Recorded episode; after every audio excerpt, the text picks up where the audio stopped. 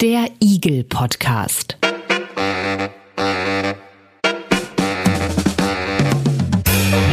Ein Podcast rund um individuelle Gesundheitsleistungen. Gespräche über Gesundheit und Geld.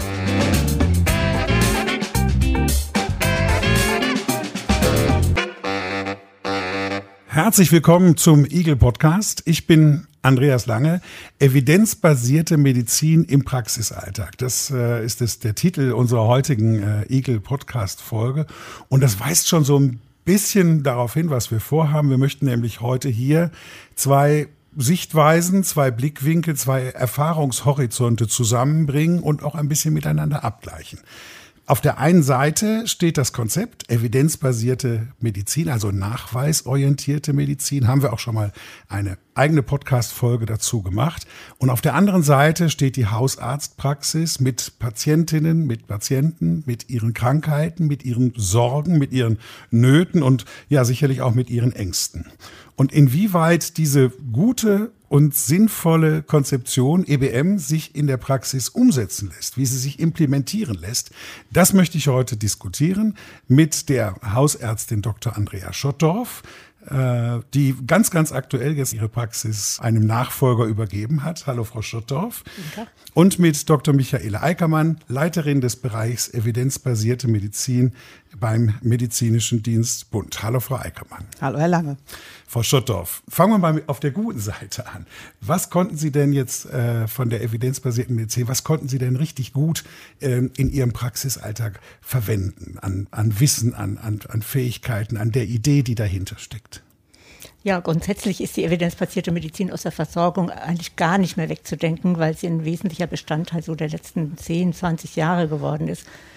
Äh, das äh, hilft uns, Konzepte zu, äh, zu haben, mit denen Patienten sicher versorgbar ist, sind.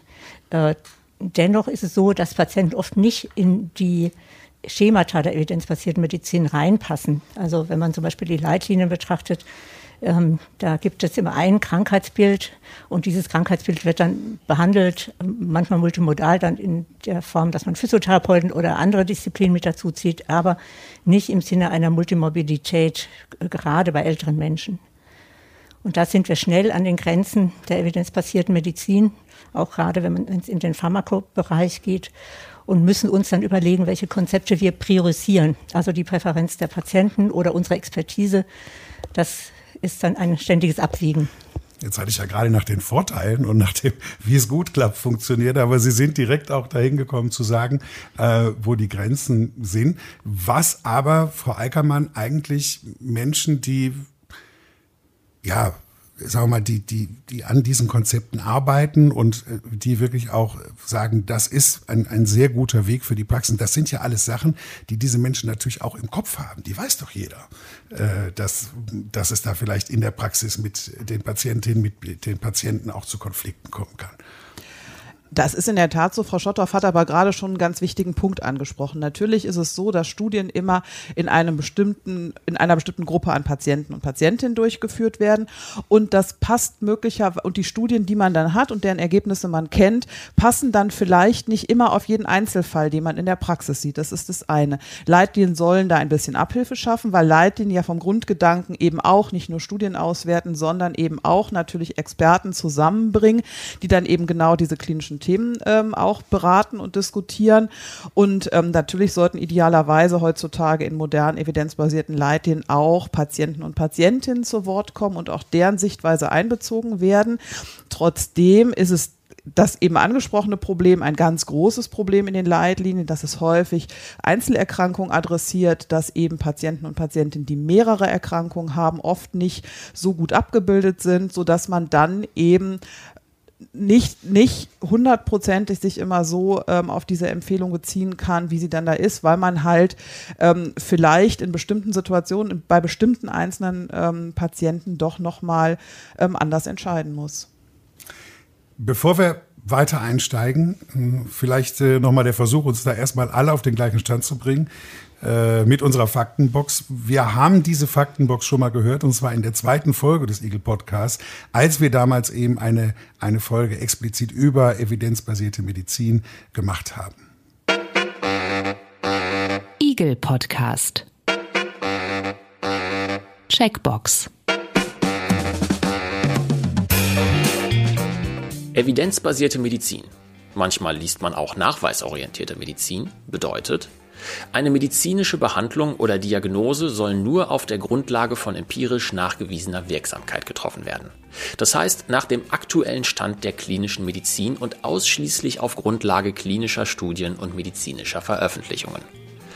Die evidenzbasierte Medizin, EBM, ist eine jüngere Bewegung in der Medizin. Vor gut 25 Jahren wurde darüber im deutschen Sprachraum erstmals berichtet.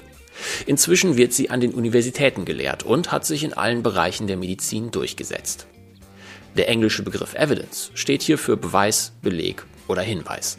Klinische Studien, die deutliche Hinweise auf einen Nutzen oder Schaden für Patientinnen und Patienten geben, sind die Basis allen therapeutischen oder diagnostischen Handelns.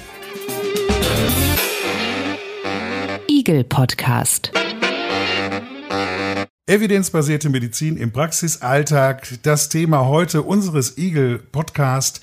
Und äh, wir sprechen, inwieweit sich dieses Konzept, diese Idee der evidenzbasierten Medizin einbringen kann in eine Praxis äh, einer, einer Hausärztin, eines Hausarztes.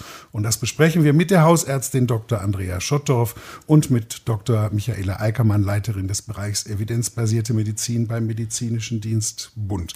Frau Schottdorf, Sie haben gerade Kaum, dass ich nach evidenzbasierter Medizin gefragt habe, sind Sie sofort sehr schnell auch auf die Grenzen äh, gekommen. Aber Sie haben auch gesagt, dass es manchmal hilft. Kann man, hilft. Kann man das irgendwie quantifizieren? Oder können Sie das sagen, wie häufig das passiert ist, dass Sie dann gegenüber einem Patienten, einer Patientin gesessen haben und da einfach mit dem, was vielleicht in Leitlinien drin stand, nicht mehr weitergekommen sind? Das ist eine fast rhetorische Frage, weil Nein, ich habe nach einer Zahl gefragt. Ja, weil äh, wir machen in der Praxis äh, Medizin am Patienten und keine Studien. Das heißt, also wir erfassen numerisch äh, keine äh, nicht, nicht verschiedene Parameter. Das können wir gar nicht leisten. Äh, wenn man davon ausgeht, dass ein bestimmter Anteil der eigenen Patienten chronisch krank ist und ein bestimmtes Alter erreicht hat, dann kann man etwa abschätzen, wie, bei wie vielen Patienten es nicht funktioniert, dass man reine evidenzbasierte Medizin betreibt. Man kann anhand einzelner Methoden, wie es ja auch der Eagle-Monitor tut, kann man einzelne äh, Verfahren diskutieren mit den Patienten, aber das ist keine Behandlung, sondern da geht es um einzelne Verfahren, die man äh, dann bejaht oder eher davon abrät. Also das ist eine andere Situation als eine Gesamtbehandlung. Also die Frage würde ich jetzt so nicht, nicht äh, gestellt haben wollen, weil das nicht unser, unser tägliches Brot ist. Also unser Alltag sieht anders aus. Aber habe ich das jetzt richtig verstanden, dass Sie gesagt haben, wenn es um einzelne Krankheiten oder um einzelne Behandlungsverfahren geht, dass dann eben diese Konzepte ganz gut greifen. Aber wenn Sie Menschen da haben, die vielleicht auch mehrere Krankheiten haben, die chronisch krank sind, dass äh, ja nach welchen Kriterien behandeln Sie denn dann? Wenn, genau. wenn nicht nach, nach, nach, nach Leitlinien oder nach dem, äh, was erwiesenermaßen auch funktioniert? Also bei, äh, bei einem chronisch Kranken müssen wir im Prinzip äh, hierarchisieren. Also welche Erkrankung ist so stark, dass wir, dass wir eine, eine äh, möglichst umfassende äh, medizinische Behandlung brauchen. Also das ist halt in erster Linie dann auch eine medikamentöse Behandlung. Methoden kommen dann im Verlauf der Erkrankung auch mal zum Tragen, aber das ist nicht die Hauptversorgungsebene. Wenn man an Diabetiker denkt, die dann Hypertonie haben, noch eine, äh, eine periphere Verschlusskrankheit oder mal einen Apoplex hatten. Also da muss man dann priorisieren, welche Erkrankungen kann man, muss man prioritär dann auch streng und konsequent behandeln. Das sind die Leitlinien natürlich super. Also eine Hypertonie weiß heute jeder, wie man die behandelt und welche Zielwerte wir haben. Auch das ist natürlich gut gesichertes Wissen, auf das man nicht verzichten möchte. Dennoch ist es so, der ältere Patient hatte zum Beispiel Schlaganfall und hat einen Schwindel. Das heißt, man kann eben den Blutdruck dann unter Umständen nicht runtersenken bis auf den Zielwert, den wir gerne hätten. Denn dann stürzt er und hat dann Komorbiditäten, die wir so nicht haben wollen. Wenn wir, wenn wir, wenn Sie nach einer Methode fragen, einen jungen Menschen, der ein akutes Knie hat, ja, da können wir die Leitlinien dann ziemlich puristisch anwenden. Äh, dann kommen wir meistens weiter. Anders ist es bei einem, bei einem älteren Menschen, der ein akutes Knie hat, da kommen wir mit den üblichen Methoden, die man so orthopädischerseits hat, oft nicht ganz weiter. Da kommen dann einzelne Methoden zum Tragen, wie zum Beispiel eben die Injektion von Hyaluronsäure, die man dann diskutiert im Rahmen des Eagle-Monitors zum Beispiel. Aber das würde ich jetzt gerne mal, Frau Eickemann, da würde ich gerne mal fragen, heißt das irgendwie, wenn es um einzelne Verfahren geht, da kann man studienmäßig wirklich ganz gut was machen, das kann man gut abschätzen, aber wenn es dann um solche Schwierigkeiten geht mit vielen verschiedenen Krankheiten, da wird ja kein Mensch in der Lage sein, dazu eben dann auch eine Studie zu machen und die äh, evidenzbasierte Medizin verlangt ja sozusagen die Studie, äh, ja, bevor dieses äh, Verfahren oder bevor die Behandlung äh, dann durchgewinkt ist, sage ich jetzt mal so salopp. Naja, also man muss das, glaube ich, nochmal so, so ein bisschen auseinanderdröseln. Die Medikamentenstudien werden natürlich häufig eben für eben ein Medikament gemacht und dann wird, ist das natürlich eine bestimmte ähm, Personengruppe, die in diese Studien eingeschlossen werden. Und das sind dann eben tatsächlich häufig nicht so, dann werden häufig Patienten ausgeschlossen, das muss man schon sagen, die dann eben noch bestimmte andere, insbesondere schwerwiegende Begleiterkrankungen haben. Das ist nicht immer so, aber das ist natürlich, das ist schon etwas, was wir häufig bei Medikamentenstudien sehen. Und natürlich gibt es dann auch, auch Studien, ähm, die durchaus auch bewusst ähm, ein, ein Patienten, Patientinnen-Kollektiv einschließt, die eben auch mehrere Erkrankungen haben, äh, wo man auch Behandlungskonzepte evaluiert. Das sind aber dann natürlich auch sehr viel kompliziertere Studien. Aber trotzdem auch wenn es grundsätzlich solche Dinge gibt und häufig auch natürlich Studien durchgeführt werden mit nicht so extrem strengen Einschlusskriterien, sondern, sondern Einschlusskriterien, die versorgungsnäher sind, also die sehr wohl eher das ähm, PatientInnen-Kollektiv abbilden, dann ist es aber ja trotzdem so, dass nicht jeder Einzelfall da immer reinpasst. Und das ist, glaube ich, ja tatsächlich die ureigene ärztliche Aufgabe, genau das abzu schätzen, passt mein Patient, meine Patientin eigentlich zu diesen Empfehlungen? Ähm, wo könnte es möglicherweise Schwierigkeiten geben? Was muss ich mitdenken? Gibt es da, wie eben von Frau Schotthoff angesprochen, noch weitere Erkrankungen, ähm, die vielleicht auch dazu führen, dass das, dass das eigentlich empfohlene Medikament, das eigentlich empfohlene Verfahren in diesem Fall nicht geeignet ist. Also das ist, ist was, diese, diese Abwägungsentscheidung, die ist ja in jedem Fall zu treffen. Und das ist ja dieser Grundgedanke von evidenzbasierter Medizin. Wir haben schon dieses Wissen aus klinischen Studien, aber das kann man nicht komplett isoliert sehen. Man muss es immer einbinden in die, in die klinische Expertise, also diese klinische Einschätzung der Menschen und eben dem, was die Versicherten selber dann möchten. Ja, aber mh, mm, die äh, klinischen Studien geben Kriterien vor im Grunde. Die Leitlinien geben Kriterien vor, nach denen man dann äh, entscheiden kann. Und äh, in solchen Fällen, wenn Sie sagen, multimorbide Patientinnen und Patienten sitzen da, ähm, nach welchen Kriterien kann man dann entscheiden, Frau Allgemein? Also man muss schon sagen, bei den Leitlinien, da ist das dieses, dieses Bewusstsein dafür, dass viele PatientInnen keine isolierten Erkrankungen haben, sondern häufig, oder dass es, sondern dass es häufig auch Kombinationen gibt. Das ist da tatsächlich seit vielen Jahren diskutiert und wird schon auch umgesetzt. Das ist noch nicht 100 Prozent geglückt und natürlich, ähm, wie ich eben gesagt habe, da passt nicht jeder unbedingt ganz genau rein. Da muss man trotzdem eben noch schauen, wo sehe ich meinen Patienten, meine Patientin.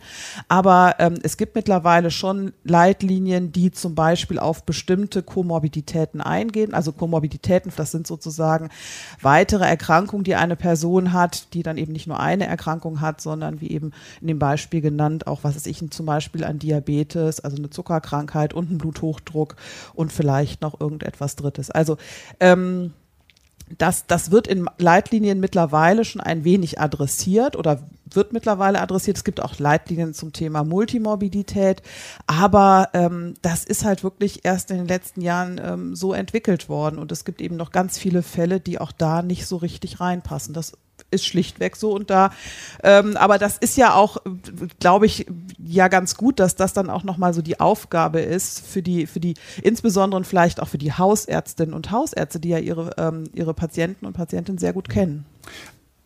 Nach welchen Kriterien haben Sie denn denn äh, entschieden, Frau Schotthoff? Ich, spreche in der Vergangenheit, haben wir gesagt, hm. weil Sie gerade vor ein paar Wochen Ihre Praxis äh, einem Nachfolger übergeben haben. Ähm, aber ja, was waren dann Ihre Kriterien, Ihre Entscheidungskriterien in dem Moment, wo die Patientin, der Patient dann eben vor Ihnen sitzt? Also der Unterschied der Hausarztpraxis im Verhältnis zu anderen Disziplinen, medizinischen Disziplinen ist vielleicht der, dass man die Patienten lange betreut. Das heißt, äh, Patienten kommen mit einer, mit einer gewissen Vorstellung, auch mit einer gewissen Ängstlichkeit, auch mit einer gewissen Vorsicht dem Arzt gegenüber und man versucht eben erstmal so eine Behandlungsbasis herzustellen. Äh, Vertrauen ist ein großes Wort, aber im, im Endeffekt geht es darum, dass man tatsächlich eine Behandlungsbasis in, in Form von ähm, emotionalen miteinander können herstellt. Und dann geht es Step by Step. Also man kann jemanden nicht, äh, der jetzt kommt, weil er gerade einen Herzinfarkt gehabt hat und vorher nichts gemerkt hat, den kann man nicht, äh, nicht gleich mit allem bombardieren, was so äh, die Medizin hergibt oder was sie optimalerweise dann gerne möchte, so nach amerikanischen Leitlinien oder auch nach deutschen europäischen Leitlinien. Man muss es Step by Step machen.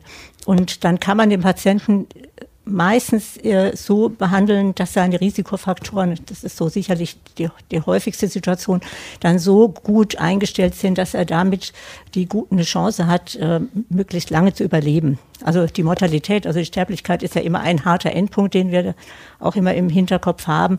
Ähm, das das ist schon, also die, diese, diese Leitlinien geben uns schon die Sicherheit, dass wir auf dem Weg richtig sind. Ja, wir haben hier aber, also ich schweife jetzt ein bisschen ab, einfach deswegen, weil ich glaube, wir hätten die Problematik oder die Diskussion jetzt gar nicht so, wenn es den Eagle Monitor jetzt in der Form jetzt nicht zum, ich weiß nicht, wie viel, im wievielten Jahr gibt.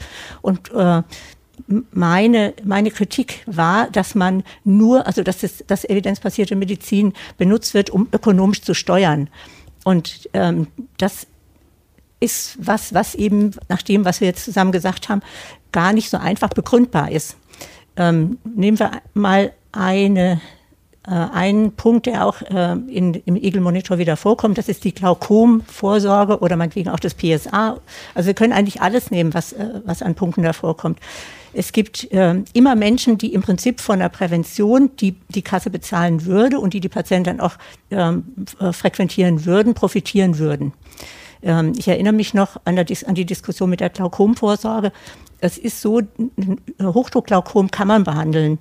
Die Datenlage ist allerdings nicht so besonders gut. Vor Jahren nicht gewesen und sie ist auch inzwischen nicht besser geworden, weil sich keiner mehr drum kümmert. Wir haben aber nur diese eine Behandlungsmöglichkeit, eine Sehverminderung bis hin zur Erblindung zu verhindern, indem wir feststellen, ob jemand einen erhöhten Innendruck hat oder nicht. In der Regel spürt man das nicht. Das ist zum Beispiel so eine Situation, wir, wir, wir müssen in der Pharmakotherapie in der Hausarztpraxis aufpassen, dass wir Medikamente nicht geben, die den Augeninnendruck erhöhen. Wir haben aber kein Screening für, für, für eine Glaukomentwicklung. Mhm. Das passt nicht zusammen. Ja, und ähm, wenn, wenn, wenn, wir, ähm, wenn wir für alle Fragestellungen, die ähm, ökonomisch dann für die Patienten äh, positiv ausgehen sollen in der Entscheidungsfindung, äh, Studien bräuchten, äh, dann werden wir nie äh, erschöpfend die Situation, die medizinische Situation ähm, klären können. Gut, also da sind jetzt zwei Sachen. Sie haben gesagt, es passt nicht zusammen, äh, vielleicht mit der Behandlung von anderen Krankheiten, wo Medikamente dann den Augeninnendruck erhöhen und so weiter und so fort. Ähm, und das, das ist das eine, was nicht zusammenpasst. Also das ist ja dann eher so eine systemische Schwierigkeit. Und das andere ist irgendwie, dass sie jetzt, sagen wir mal, ökonomische Gründe dafür äh, ins, äh, ins Feld führen. Ne? Dass es eben aus ökonomischen Gründen ist. Frau Eickermann, ich wollte Doch. Sie jetzt gerade, wollte gerade eine Frage stellen, aber wenn Sie direkt wollen, dann machen Sie das. Nee, ich glaube, man muss, also das wird immer so gerne ins Feld geführt. Also beim Glaukom, um bei dem Beispiel zu bleiben, ist es schlichtweg so, das ist ja durchaus mal beraten worden worden und es wurde ja tatsächlich auch mal überlegt, soll das ein, soll dieses Screening eingeführt werden, aber dazu reichen einfach die Daten nicht. Das hat keine ökonomischen Gründe, dass es nicht eingeführt wurde, sondern wir haben schlichtweg keine Daten, die zeigen, dass dieses Screening einen Nutzen hat. Und dann muss man sagen, das ist ja so, dass in anderen Ländern das auch nicht empfohlen wird. Also das ist ja keine total deutsche äh, oder keine Eagle-Monitor-Meinung, muss ich jetzt sagen, weil da haben wir jetzt schon eine Diskrepanz zu den deutschen Leitlinien. Ähm, sondern das ist eben international ähm, auch so, dass es da eben durchaus Länder gibt, die das genauso auch nicht empfehlen. Aber ähm, ich wollte nur noch mal darauf hinweisen, es ist ja, also es gibt ja, ich kann mich an kein Verfahren erinnern, was jetzt aus rein ökonomischen Gründen nicht eingeführt worden ist. Natürlich haben wir dieses Wirtschaftlichkeitsgebot im Sozialgesetzbuch fünftes Buch stehen. Natürlich ist das so und das sind natürlich immer grundsätzliche ähm, Dinge, die auch entschieden werden müssen. Aber ähm, eigentlich spielen diese ökonomischen Abwägungen tatsächlich in der Selbstverwaltung keine große Rolle. Und das haben wir ja, glaube ich, auch mal in der Folge dargelegt. Wir haben einmal einen Eagle-Podcast gemacht äh, über die Aufgaben des gemeinsamen ja. Bundesausschusses, wo ich auch sowas gehört habe. Ne? Sagt, nein, wir orientieren uns an den Studien und gucken, ob es wirklich äh, sinnvoll ist, nicht, dass der Nutzen den Schaden äh, überwiegt und dann äh, spielt das Geld keine Rolle. Aber Sie melden sich schon hm. ganz vehement, Frau Schotter. Ja, einfach deswegen. Das heißt, Sie glauben uns nicht. Ja, es ist auch nicht so. Also ähm, eine Studie zu erstellen kostet sehr viel Geld. Das meinte ich aber jetzt nicht mit ökonomisch. Ich meine auch nicht, dass sie, äh, dass sie die, äh, die Krankenkassen oder, äh, oder die Gesundheitsversorgung jetzt äh, ökonomisch, primär ökonomisch denkt, das will ich nicht gesagt haben, mhm. sondern äh, eine Studie kostet Geld. Ah. Und die Studie zum Glaukom-Screening war nicht besonders gut. Das war damals die Entscheidung äh, sehr knapp. Aber es war eben so, dass man von Seite der evidenzbasierten Medizin gesagt hat, die Studie gibt so viel nicht her, dass wir es für alle empfehlen können. Ne? Also ein bevölkerungsbezogenes Screening gibt es das nicht her. Ob man vielleicht dann zum Beispiel ein stratifiziertes Screening hätte machen können, ich denke, das wäre durchaus sinnvoll gewesen. Aber Tatsache ist, es gibt seit, ich weiß nicht, ob die Studie 20, 25 Jahre her ist, es gibt keine neue Studie dazu. Die Datenlage wäre vielleicht heute eine andere. Ja, und es gibt ganz viele äh, Punkte, in, in, da, da, werden keine neuen äh, Studien aufgelegt. Und das halte ich auch für eine gewisse Gefahr. Denn jede Wissenschaft äh, macht eine Annahme und revidiert die dann im Zweifelsfall. Wir machen das in unserem System nicht. Wenn wir einmal eine Entscheidung getroffen haben, dann wird die so weitergetragen und wird immer mit der gleichen Begründung wieder aufgelegt. Aber es ist eigentlich nicht zulässig, dass man so eine Studie nicht auch wieder revidiert. Und das ist eine Kostenfrage, keine Frage wo kein Interesse ist, zum Beispiel Hyaluronsäure ins Knie, das funktioniert tatsächlich immer wieder. Es funktioniert auch mal nicht, aber es funktioniert halt doch oft. Und wenn jemand äh, gesagt bekommt, ich kann für dich nichts mehr tun, du bist austherapiert, eine TAP kommt nicht in Frage, dann ist Hyaluronsäure durchaus eine Möglichkeit, demjenigen noch vielleicht ein halbes Jahr einigermaßen Schmerzfreiheit, manchmal vielleicht auch zwei oder drei Jahre zu verschaffen. Wir haben aber keine Studien und es wird im Moment auch niemanden geben, der dafür eine Studie auflegt. Na, die Orthopäden haben kein Interesse dran. Es läuft ja auch so, das sage ich mal ein bisschen bösartig, ja, weil das ist natürlich eine Einnahmequelle. Warum das so ist, wäre ein separates Thema.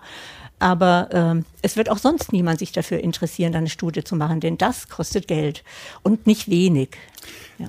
Das heißt aber, wenn ich das richtig höre, ein Grund, warum Sie sagen, dass die evidenzbasierte Medizin äh, manchmal zu kurz greift oder dass sie oft an die Grenzen kommt, ist, dass eigentlich nicht genügend Studien gemacht werden oder nicht genügend relevante, gute Studien äh, gemacht werden.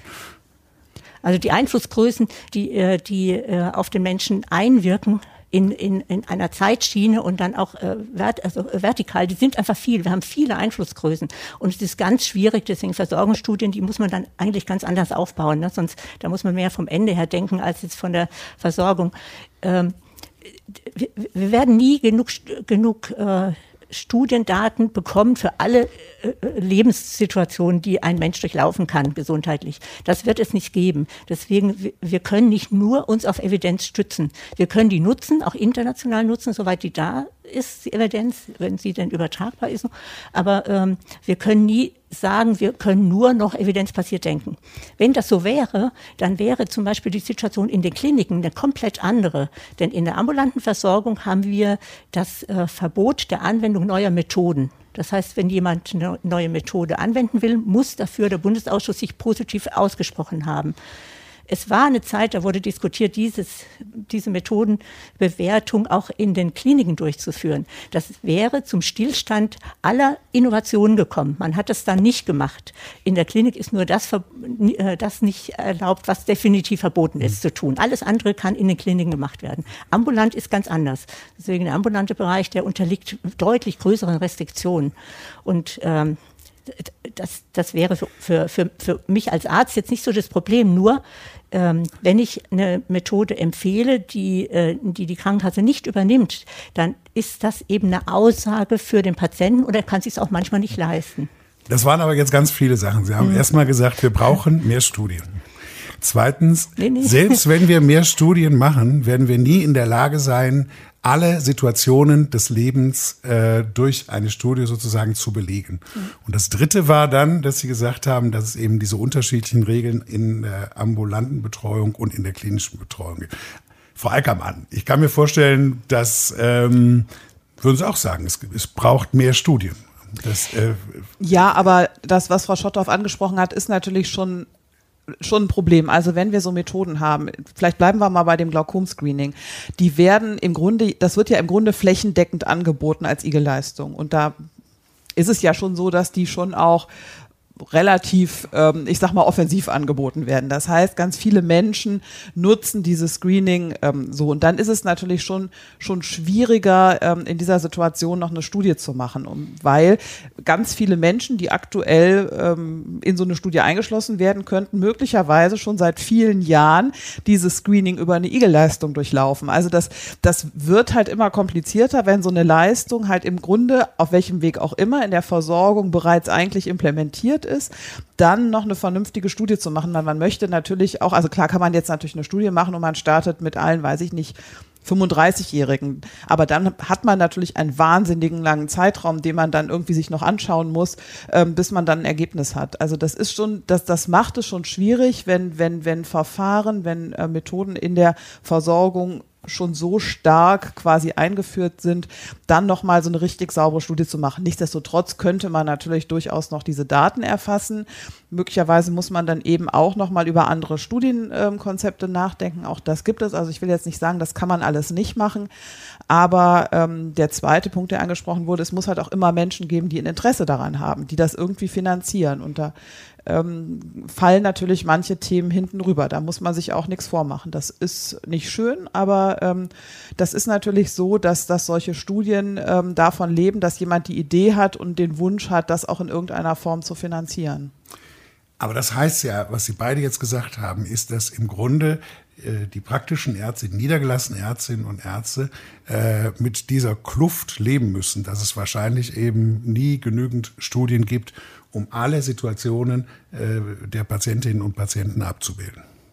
Und der Rest ist gute Ausbildung, Erfahrung und Fingerspitzengefühl. Ich weiß nicht, welches Wort ich nehmen soll. Bauchgefühl, mhm.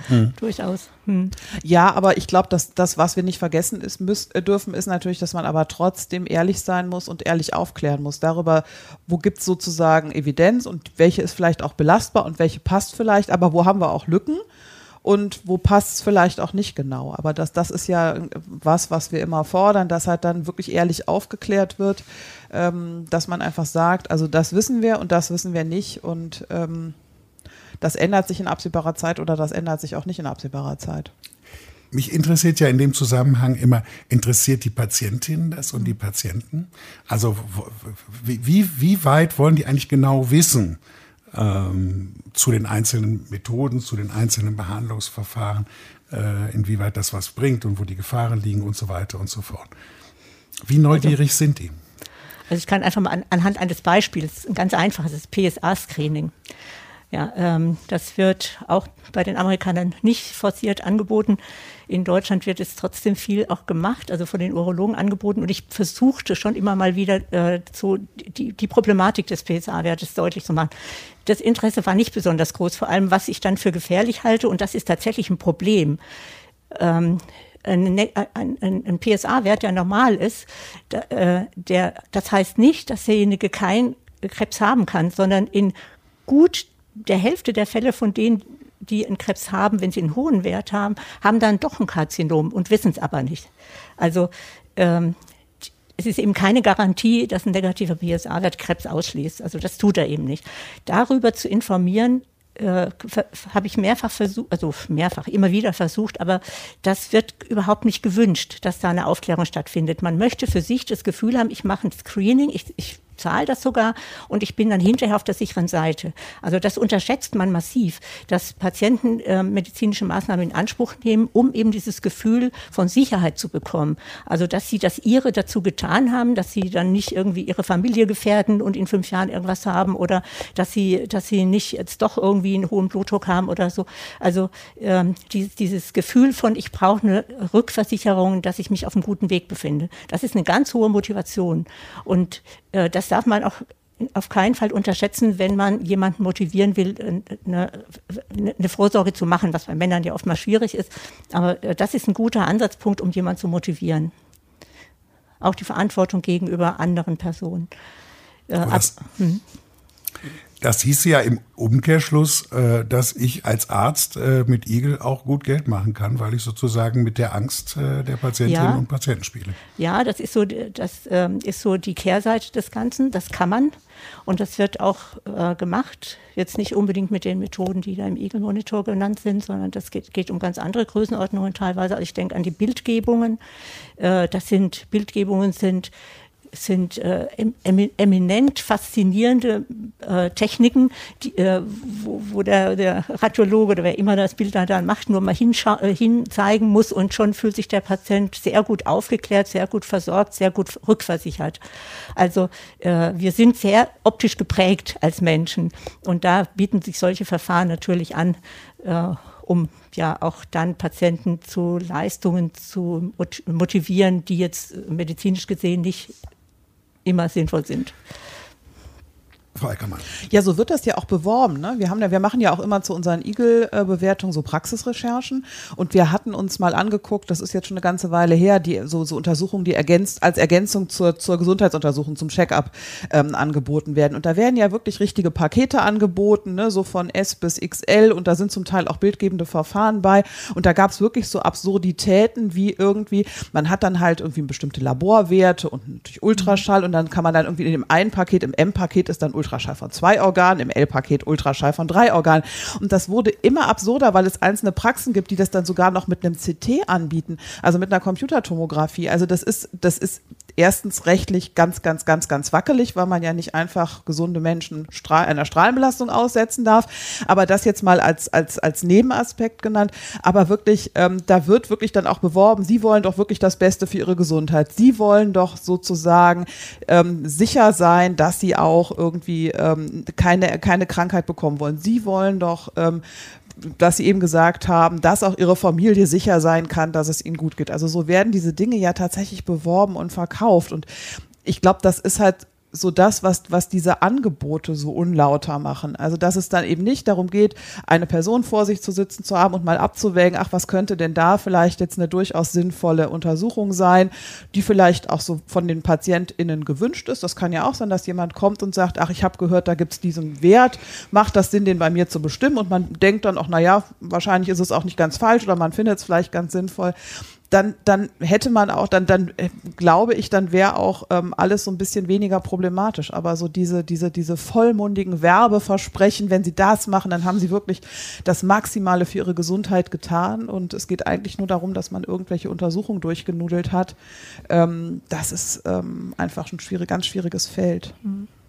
Ja, gebe ich Ihnen völlig recht, Frau Alkermann. Das ist auch so, was was mich persönlich auch ärgert, muss ich sagen. Ne? Ich möchte auch schon annehmen, dass, nicht die, dass die meisten Kollegen das nicht tun. Aber es gibt eine Gruppe von Kollegen, die einfach da auch auf Gewinnoptimierung äh, steht und äh, das ist ja so ein Perpetuum mobile oder, oder es, es perpetuiert sich. Also das, die Leute kommen ja in zwei Jahren wieder. Das Geschäft mit der Angst ist, ist ein gutes Geschäft und das ist so unlauter. Also ärztlich finde ich das sehr unlauter wir kommen, also da, darüber kann man gleich zum nächsten Thema kommen, was auch ein großer Krux ist, was unser ganzes System leider betrifft, und das ist dies, dieser Mangel an Zeit. Also würde man mit den Menschen reden und sprechen und vielleicht mal länger als so ein Acht-Minuten-Takt oder Zehn-Minuten-Takt oder so, dann wäre die Situation eine komplett andere. Und, und die, die äh, Entlohnung der, der äh, vertragsärztlichen Ärzte gibt das nicht her egal in welchem Fachbereich. Sie haben, äh, Sie sind als, als Arzt selbstständig unterwegs. Sie haben äh, Fixkosten pro Stunde, pro Monat und das muss irgendwie wieder reinkommen. Und wenn ich habe noch mal nachgeguckt, ein Orthopäde kriegt zurzeit 22 Euro so Grundtarif. Ne? Der hat viele Angestellte, der hat auch einiges so an, an Gerätepark da rumstehen. Also das muss sich irgendwie amortisieren. Ähm, das heißt, wir müssen im Endeffekt dazu kommen, dass wir äh, die Ärzte wieder ein bisschen mehr zum Reden bringen. Das ist nicht immer leicht. Und zum anderen auch diese Zeit zur Verfügung stellen. Und da geht's halt doch wieder ums Geld. Also diese Zeiteinheiten, sprechende Medizin, da kann man nichts zeigen, da kann man äh, nichts kontrollieren. Man kann, man kann auch seitens der Kasse nicht irgendwie sagen, oh, das ist jetzt irgendwie fünf Minuten, ist dein, dein Zeitfenster, was du brauchen darfst. Oder wie jetzt bei der Koloskopie, wir brauchen mehr Kapazitäten, also macht man pro Untersuchungseinheit 18 Minuten statt 20. Sowas ist nicht zulässig, ja. Das darf man nicht tun. Und das wäre halt ein wichtiger Punkt für die Zukunft. Wir merken, ich meine, das merkt man immer bei diesen Themen, ne? Wenn man jetzt erstmal zu dem einen Thema kommt, dann hängt das andere mit dran. Und wir könnten natürlich morgen Nachmittag noch hier weitersprechen, weil äh, eins äh, zum anderen kommt. Aber ich denke, äh, dass äh, da auch Einigkeit herrscht, oder? Was, was die ja. Zeit angeht, dass die sprechende Medizin mehr wertgeschätzt werden musste. Irgendwie, ich glaube, da gibt es überhaupt gar, gar nichts zu rütteln. Ne? Ja, aber ich glaube, das ist der eine Punkt ist, dass die Zeit also die, die Zeit auch vergütet wird, so muss man es ja vielleicht auf den Punkt bringen. Das ist sicherlich ein großer Punkt. Aber ich glaube, man muss dann auch in der, in der, in der Ausbildung wieder ein bisschen mehr, mehr schulen, dass Dinge, die man durch Gespräche erfährt, die man in der Anamnese erfährt oder die man vielleicht auch nochmal, was so Präferenzen angibt, in Gesprächen erhebt, dass das ganz gut investierte Zeit ist und dass man manchmal damit weiterkommt, als wenn man jetzt einfach sagt, ach, da, da, da empfehle ich jetzt halt mal irgendein Röntgen oder irgendein, irgendeine andere Untersuchung oder einfach irgendein Laborwert abnimmt und damit irgendwie die ganze Geschichte Ruhe gibt oder so. Also das ist, ähm, das sind, glaube ich, diese beiden Aspekte. Es braucht halt wirklich mehr Zeit in der Versorgung. Ich glaube auch, dass die Menschen dann mehr Lust haben, in diesen, in diesen ähm, Jobs wieder zu arbeiten. Das hatten wir ja auch mal in der Folge, dass wir ja auch ein bisschen was dafür tun müssen, dass Menschen Lust haben, im medizinischen Bereich zu arbeiten, sei es auf ärztlicher Seite, aber das betrifft ja auch durchaus ähm, die nichtärztlichen ähm, medizinischen Berufe, keine Frage. Und ähm, dass man auch wieder sich, ähm, dass man auch wieder lernt, ähm, dass man, dass man durch, durch, durch Fragen und Gespräche ganz, ganz wertvolle Informationen erhält. Also mit evidenzbasierten Kriterien fing es an, unser Gespräch, und äh, am Schluss sind wir dann doch in der, in der Zeit und bei der sprechenden Medizin äh, gelandet. Evidenzbasierte Medizin und Praxisalltag. Darum ging es heute im Egel Podcast. Äh, was bedeutet es und wann bedeutet es, dass, dass es den Patienten, Patienten auch äh, zugutekommt in der Praxis. Und darüber haben wir diskutiert. Einmal mit der Hausärztin Dr. Andrea Schotter. Vielen Dank, dass Sie uns Einblick gegeben haben in, in Ihren Praxisalltag mit Patientinnen, mit Patienten. Und mit Dr. Michaela Eickermann, Leiterin des Bereichs evidenzbasierte Medizin beim Medizinischen Dienst Bund. Auch Ihnen recht herzlichen Dank. Gerne.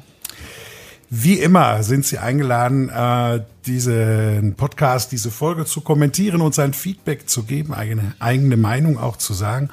Äh, das können Sie alles bei uns tun in den Show Notes oder über unsere Homepage eaglemonitor.de.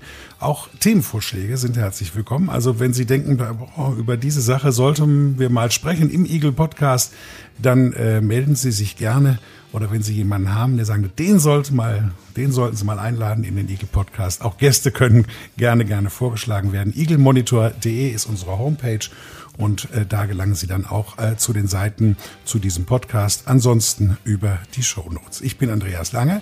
Ich sage vielen Dank für Ihr Interesse und herzlichen Dank fürs Zuhören.